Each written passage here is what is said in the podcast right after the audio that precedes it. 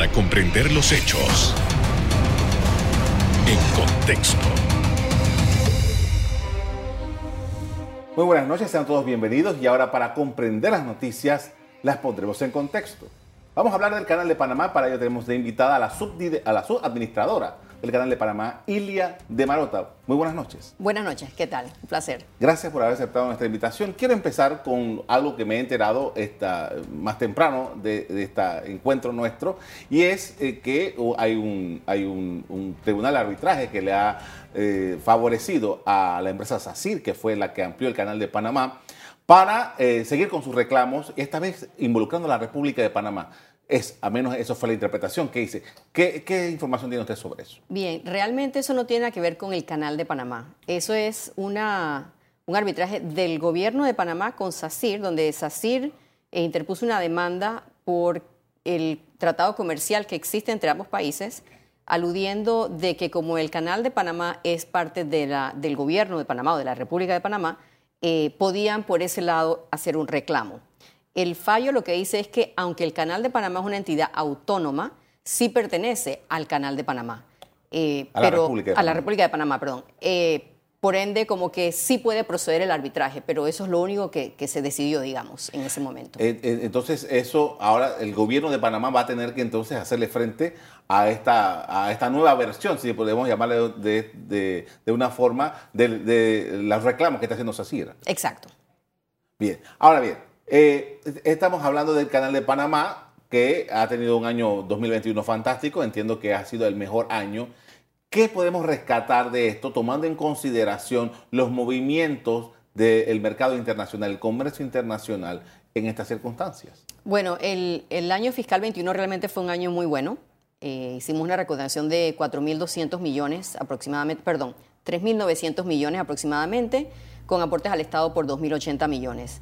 Eh, fue un año donde no nos esperábamos el aumento en tránsitos que íbamos a tener y el tonelaje. Rompimos eh, récord de más de 500 eh, millones de toneladas por el canal. Así que fue un año muy, digamos, movido para el canal de Panamá.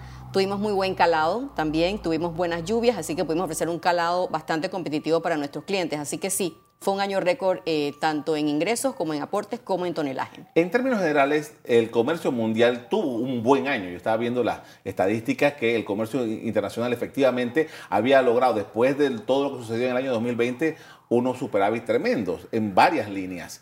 Ahora bien, e, esto es lo que, pero dice, bueno, el 2022 a lo mejor no sea tan fuerte. Y está todo el tema de los fletes y todo el costo esto y, los eh, cuellos de botella que dicen los, los que comercian que existe en el, mercado internacional. ¿Cómo el canal de, Panamá lo está viendo? Nosotros el año 22, hasta la fecha, hemos tenido un año, em, digamos, por debajo de lo que habíamos presupuestado, pero por arriba del año 21, tanto en tonelaje como en ingresos eh, y en tránsitos, pero por debajo de lo que habíamos presupuestado. O sea que obviamente eh, no es un año tan fuerte como esperábamos, pero es mejor que el 21. Eh, habiendo dicho eso, el, ha habido un cambio en el tipo de, digamos, de segmentos que se están viendo este año comparado con el año pasado. El año pasado, eh, bueno, portacontenedores siempre ha sido un segmento muy fuerte para el canal, siempre lo ha sido y lo seguirá siendo. Eh, granelero fue un segmento que, que participó mucho el año fiscal anterior. Este año está por debajo de lo que habíamos presupuestado, un poquito más suave. Gas natural licuado, el año pasado rompimos récord, eh, este año está por debajo también. Y el gas líquido de petróleo, sin embargo, segmentos como eh, refrigerados ha mejorado, portavehículos, aunque no está tan fuerte, también ha mejorado. Y pasajeros empezó bien, pero cuando nos tocó eh, Omicron también ha bajado sus tránsitos por el canal. Es importante hacer la distinción porque el año del canal de Panamá no es el año regular de, de todo lo demás. Entonces estamos hablando de que en este momento estamos más o menos que a mitad del año fiscal del canal de Panamá.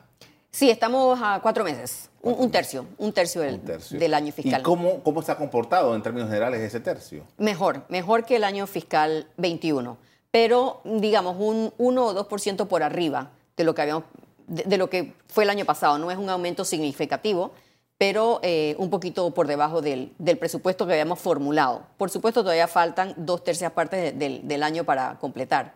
Así que veremos cómo se comporta eh, los meses que vienen. El calado le empezamos a muy buen nivel. Así que eh, es, desde el punto de vista para los clientes estamos ofreciendo un calado competitivo. Ya en marzo empezamos a dar las primeras restricciones de calado. El 8 de marzo vamos a dar 6 pulgadas y el 22 de marzo otras 6 pulgadas, o sea que vamos de, 50 a 49 pies. Y bueno, veremos cómo, se, cómo progresa. Pero hemos tenido largas filas de espera, eh, colas de 100, 110 buques, así que estamos también incentivando lo que es el número de tránsitos, a pesar de que ya empezamos con las medidas de ahorro de agua para poder pues no tener una cola muy larga y no muchos días de espera para los tránsitos. La cláusula esa para transitar, eh, eh, que se, el canal de Panamá se reservaba por el, por el tema justamente de, la temporada seca, ¿se está aplicando? El cargo por agua dulce. Sí. Correcto. El, el, cargo por agua dulce, como todavía estamos a 50, pues se paga el cargo fijo y el 1% sobre el monto del peaje. Y a medida que el calado eh, va bajando, entonces el porcentaje va subiendo hasta un máximo de 10%. Y hay una tabla eh, donde el, naviero sabe pues cuánto es el porcentaje que va subiendo a medida que el calado va bajando. Pero sí se ha implementado. Ese fue, digamos, un rubro que, como el lago estuvo tan alto por tantos meses, no generó los ingresos que se pensaban.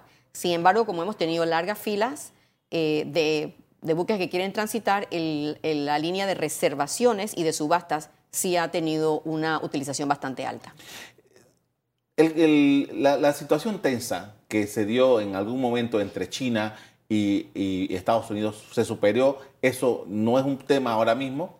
No, no es un tema ahora mismo. Eh, realmente nunca fue un impacto significativo.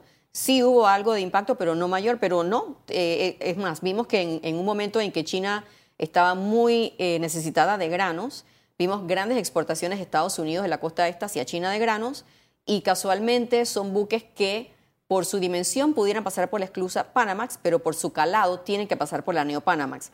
Como es un buque tan pequeño, no tienen oportunidad de hacer reservaciones y fue uno de los segmentos que utilizó mucho las subastas para poder pasar expeditamente por las esclusas Neo Panamax.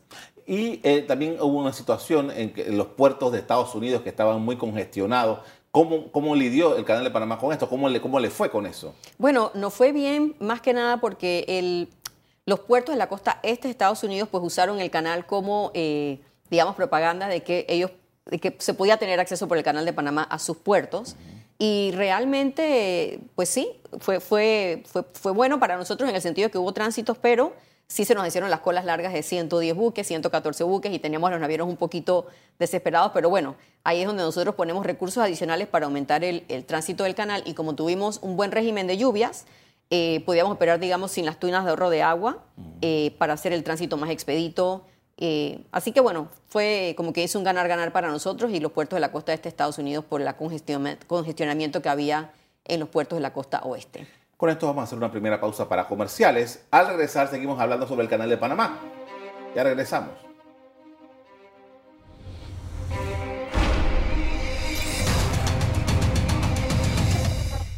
Estamos de regreso con la subadministradora del Canal de Panamá, hablando sobre las condiciones en que se encuentra la vía interoceánica y quería preguntarle por qué justamente eh, para el año 2023 se tiene contemplado una revisión de la estructura de los peajes en el Canal de Panamá. Y eso siempre inquieta un poco a las navieras que son los clientes del Canal de Panamá. ¿Cómo se está manejando eso? Muy bien. Nosotros desde el mes de diciembre eh, y enero contactamos a los mayores usuarios del Canal de Panamá les conversamos primero eh, lo que queríamos hacer, lo que teníamos en mente hacer y les mandamos a todos lo que fue la propuesta de estructura de peajes. Y el cambio principal en este momento es un cambio en la estructura per se. Nosotros tenemos ahora más de 430 eh, tarifas en el Canal de Panamá y queremos simplificarlo a 60 tarifas. Y hacer algo parecido a lo que hicimos con el cargo de agua dulce, tener un, costo fijo para todos los buques, eh, digamos en tres grupos diferentes. Uno para la las esclusas Neopanamax y dos en la Panamax, porque en la Panamax tenemos dos buques de tamaño significativo, el super y el regular. Entonces sería un cargo fijo por la esclusa que usas y el tamaño de buque, indistintamente del mercado. Eh, el segundo, digamos, pedazo del peaje sería el tipo de carga, ya ahí sí vamos a si es portacontenedores, si es natural licuado, si es líquido de petróleo, si es refrigerado y sería eh, toneladas del canal o contenedores o eh, metros cúbicos, dependiendo del segmento de mercado. Y el tercer eh, grupo sería lo que son los otros servicios marítimos, que serían más fluctuantes, como tenemos el cargo por agua dulce, que tienes un porcentaje fijo y uno que fluctúa. Entonces, es para simplificar, hacerlo más sencillo, hacerlo más transparente.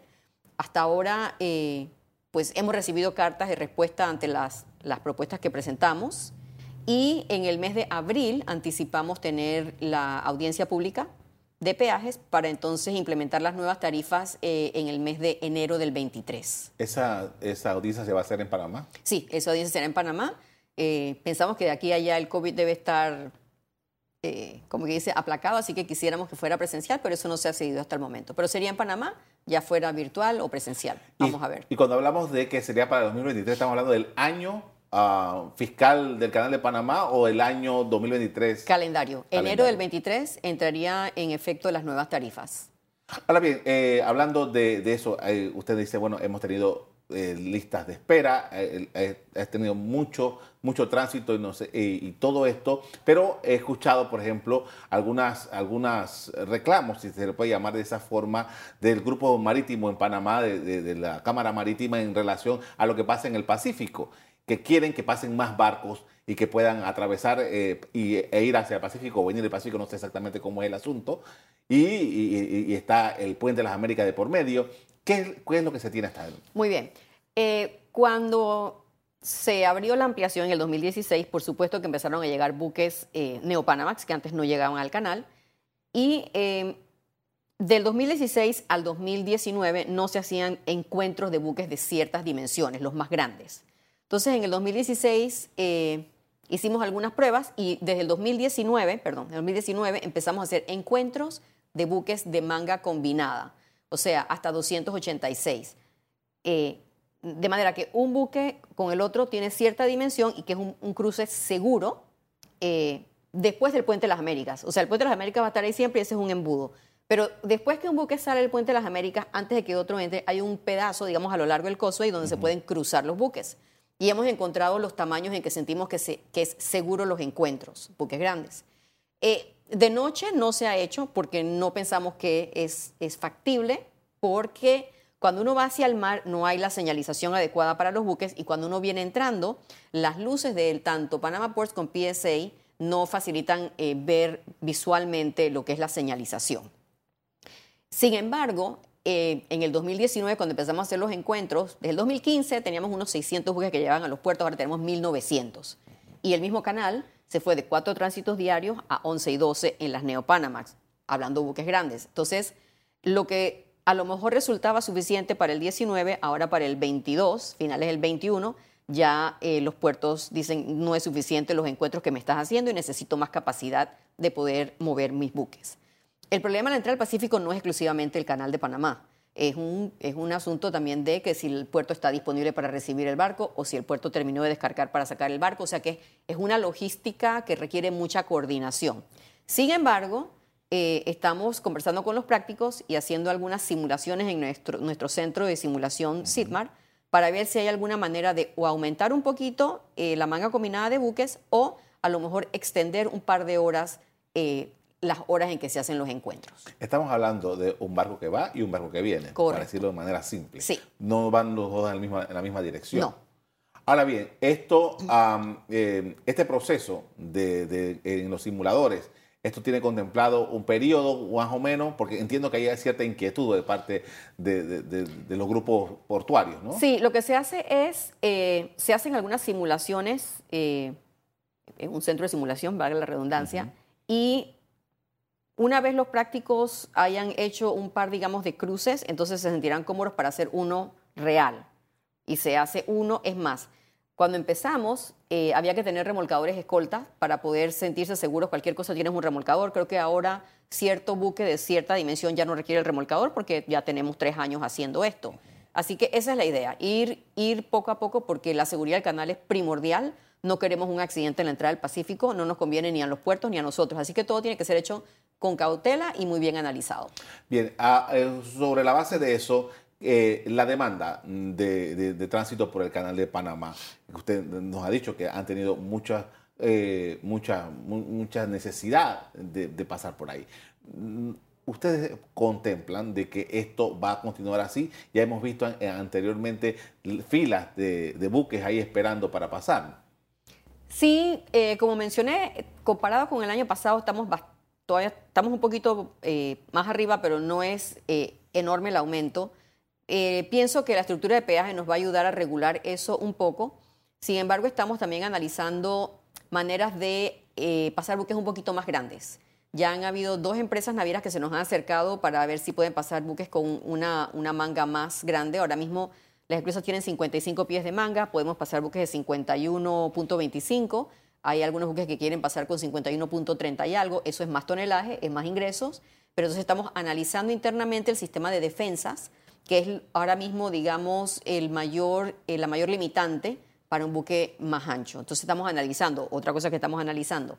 También estamos construyendo un muro de aproximación en la esclusa de Agua Clara, que cuando se construyeron las esclusas originalmente no se contempló como necesario sin embargo, el tenerlo nos puede agilizar el tránsito y es un aumento de capacidad eh, porque uno puede ser más eficiente en el tránsito. Entonces, ese es un proyecto que forma parte del programa de inversión del Canal de Panamá.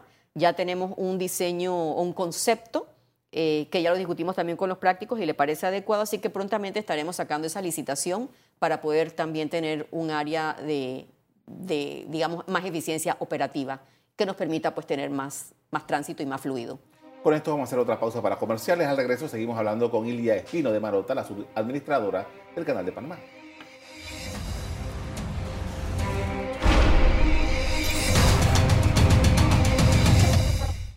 Estamos de regreso hablando sobre el Canal de Panamá. Me acompaña Ilia Espino de Marota, la administradora del Canal de Panamá. Y uno de los temas que eh, eh, el Canal de Panamá está involucrado es el tema de, de agua y no solamente el agua que se usa para el canal, sino también el agua que consumimos. Eh, ah, ¿En qué punto nos encontramos con esto? Muy bien, el proyecto hídrico es un proyecto es de prioridad, alta prioridad para el canal de Panamá. Eh, es un proyecto de unos 2 mil millones de dólares que pensamos pues eh, tratar de que, de que despegue prontamente.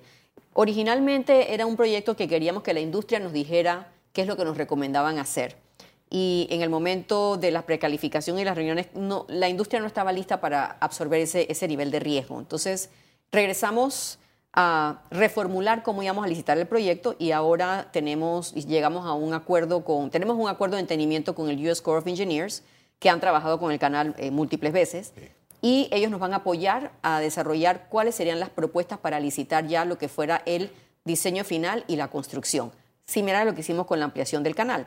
Hicimos una propuesta conceptual con un cierto nivel de desarrollo y puede que sea más de un proyecto, no necesariamente va a ser uno. Nosotros hemos analizado unas 12 o 13 opciones diferentes y lo que nos va a ayudar es a decantar cuáles son, puede ser una o varias, las mejores y en qué secuencia implementarlas. Entonces la licitación, que pudiera ser una o varias, ya sería limitando a qué es el proyecto y no como que damos una carta abierta de que preséntame un proyecto. Claro.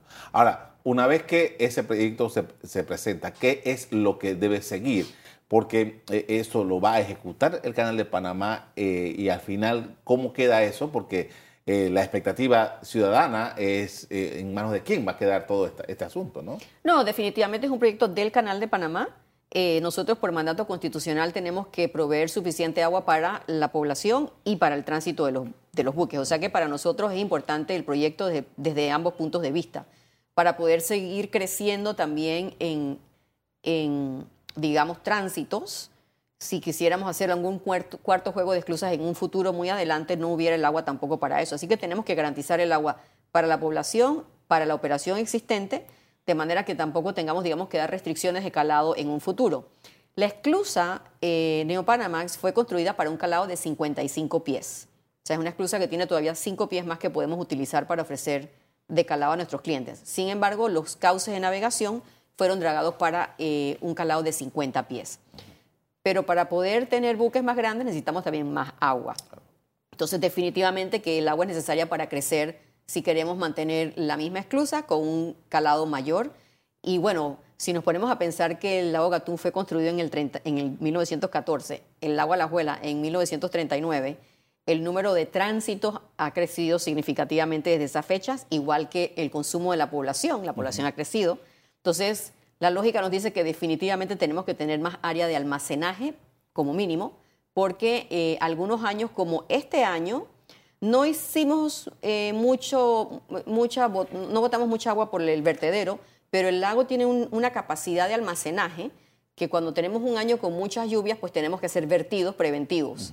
Entonces sería una solución que nos permita almacenar más agua para esas ocasiones, de manera que cuando viene el verano tengo agua almacenada en otro reservorio o incrementar lo que es el flujo del agua para el canal de Panamá. Eh, y esto, bueno, el estudio me imagino que se va a encargar de, determinar, porque al final el canal tiene espacio todavía para hacer una obra que me imagino que debe ser mucho más grande que lo que tenemos ahora. Eh, bueno, tenemos el espacio, cuando hicimos el tercer juego de esclusas dejamos eh, un espacio de terreno aledaño a, las esclusas Neopanamax, tanto en el Atlántico como en el Pacífico, pero para replicar la que tenemos hoy en día, o algo un poquito más grande, pero entonces sin tinas de ahorro de agua. O sea que hay algo de espacio, tendría que ser algo diferente, ver cómo está el mercado, cuál es el tamaño del buque y, todas esas cosas. ¿Maden sigue siendo suficiente para el canal de Panamá hoy día? Sí, por ahora sí, para lo que tenemos hoy en día. Okay pero eh, queremos tener certeza de que no tenemos que dar restricciones de calado futuro. Bien, eh, cuando Panamá estaba ya tomando decisiones sobre la ampliación del canal de Panamá, los astilleros estaban haciendo barcos para pasar por Panamá. Eh, ¿Qué está pasando ahora? Todavía tenemos vigencia, todavía el 97-98% de la flota internacional puede transitar por la esclusa nueva.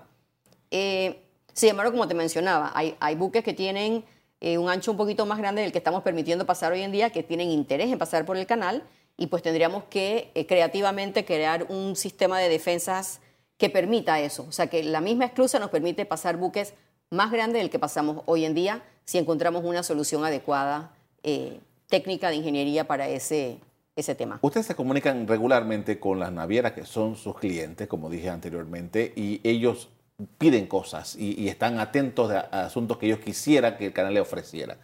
Eh, ¿Por dónde va eso? O sea, ¿qué, es lo que el canal estudia con relación a las solicitudes que le presentan sus clientes? Bueno, la primera solicitud fue que pasáramos un buque más largo del que estábamos pasando y efectivamente eso se hizo. El buque más largo eh, aprobado era de 1.205 pies de largo, ahora es de 1.215. Eh, eso requirió algunas negociaciones con los prácticos, requirió algunas pruebas para sentirnos cómodos que se podía. Una vez que lo probamos, ahora estamos pasando buques más largos del anticipado. Ahora va a pasar lo mismo con el ancho del buque, pero tenemos el tema de las defensas. Ellos quisieran ver los sistemas de reservaciones más flexibles, pero con algunas limitaciones operativas que tenemos. Por ejemplo, el, segmento del gas natural licuado tiene que transitar en horas diurnas. Eh, y ellos quisieran más de dos cupos al día. Nosotros tenemos dos grupos, dos cupos que le ofrecemos al gas natural licuado, ya sean dos buques yendo hacia el Atlántico o uno hacia el Atlántico y uno hacia el Pacífico. Ellos quisieran ver dos y tres cupos diarios, pero por ahora no se pueden ofrecer. Así que todas esas son eh, análisis que hacemos de procesos, de seguridad, para ver qué más se puede mejorar. Igual los periodos de reserva. Ellos quisieran, nosotros tenemos cuatro periodos para que los buques puedan reservar su tránsito quisieran eso un poco más flexibilizado. Así que siempre estamos analizando mejoras. Mientras tanto, hemos, implementado dos reservas nuevas que son subastas. Y eso les permite a esos buques que no pueden conseguir una reserva estándar subastar su cupo. Así que esa ha sido una de las mejoras también que hicimos recientemente. En Panamá, bueno, Panamá tiene más de 100 años haciendo esto, pero siempre hay eh, eh, avisos de algunos eh, países en América Latina que están en este mismo istmo, que están buscando la posibilidad de crear. Y uno de los últimos que he escuchado es el que lidera el presidente Andrés Manuel López Obrador, que está tratando de usar la posición de su país en este sentido. ¿Cómo usted lo están observando? Bien, eso lo vemos más como un complemento que una competencia, más que nada por el la eficiencia de transportar mercadería por agua es bastante más que por tierra, ya sea por ferrocarril o por carretera. Entonces, realmente ellos están mejorando sus puertos en ambas costas, están mejorando su ferrocarril que tiene unas curvas como muy complicadas, o sea, que están haciendo mejoras a una infraestructura que ellos tienen con varios propósitos, poder generar empleos, poder tener eh, desarrollos industriales en, ese corredor y pues por supuesto poder pasar más eh, contenedores, pero por ejemplo, creo que la máxima capacidad que llegarían sería 1.3 millones de contenedores y en Panamá pues es significativamente más grande. Ahora, me, llama la atención eso que usted dice. México quiere hacer mayores desarrollos industriales en esa línea. Nosotros en Panamá hemos venido hablando de eso desde, desde que estaban los norteamericanos aquí, estamos en la posición de transición y todavía eh, no logramos eh, desarrollarlo como las expectativas que se han creado. ¿Qué está pasando? Eh, yo pienso que esa es una tarea que se empezó con el gabinete logístico y bueno, tiene que coger auge nuevamente, está un poquito apagado. Bien, eh, justamente eh, quería, preguntarle ya en la parte final, Panamá, como esto que siempre se ha hablado, la estrategia marítima, en la que obviamente el canal de Panamá es protagonista de primera línea, se, se está explotando, se está desarrollando como eh, realmente la capacidad que tiene el país? Yo pienso que hay oportunidad de crecimiento definitivamente. Nosotros teníamos pues el, área esta para desarrollar actividades logísticas, eh, tuvimos el, problemita con Corozal eh, y, bueno, definitivamente que nosotros formaríamos parte de, de, esa, de ese gabinete logístico, pero no somos los que lo liderizamos. Así que realmente es una responsabilidad de país no nada más del Canal de Panamá, pero nosotros siempre estamos dispuestos a participar en todos esos foros que son importantes para el desarrollo del país. O sea, queremos que el país crezca. Igual como cuando hicimos la ampliación, era la generación de empleos, era potenciar los puertos y eso se ha visto. O sea, en los últimos cinco años hemos visto cómo hay muchos más puertos, eh, buques recalando en nuestros puertos. Así que definitivamente que somos parte, pero es, un, es un grupo más grande el que, es el que está encargado de esta, de esta misión. Le agradezco mucho por habernos acompañado esta noche para hablar de estos temas del canal de Panamá. Muy amable. Un placer. Le agradezco a ustedes también por habernos acompañado este eh, día, o esta noche más bien, hablando sobre el tema del canal de Panamá. Los invito para que sigan en sintonía de EcoTV. Buenas noches.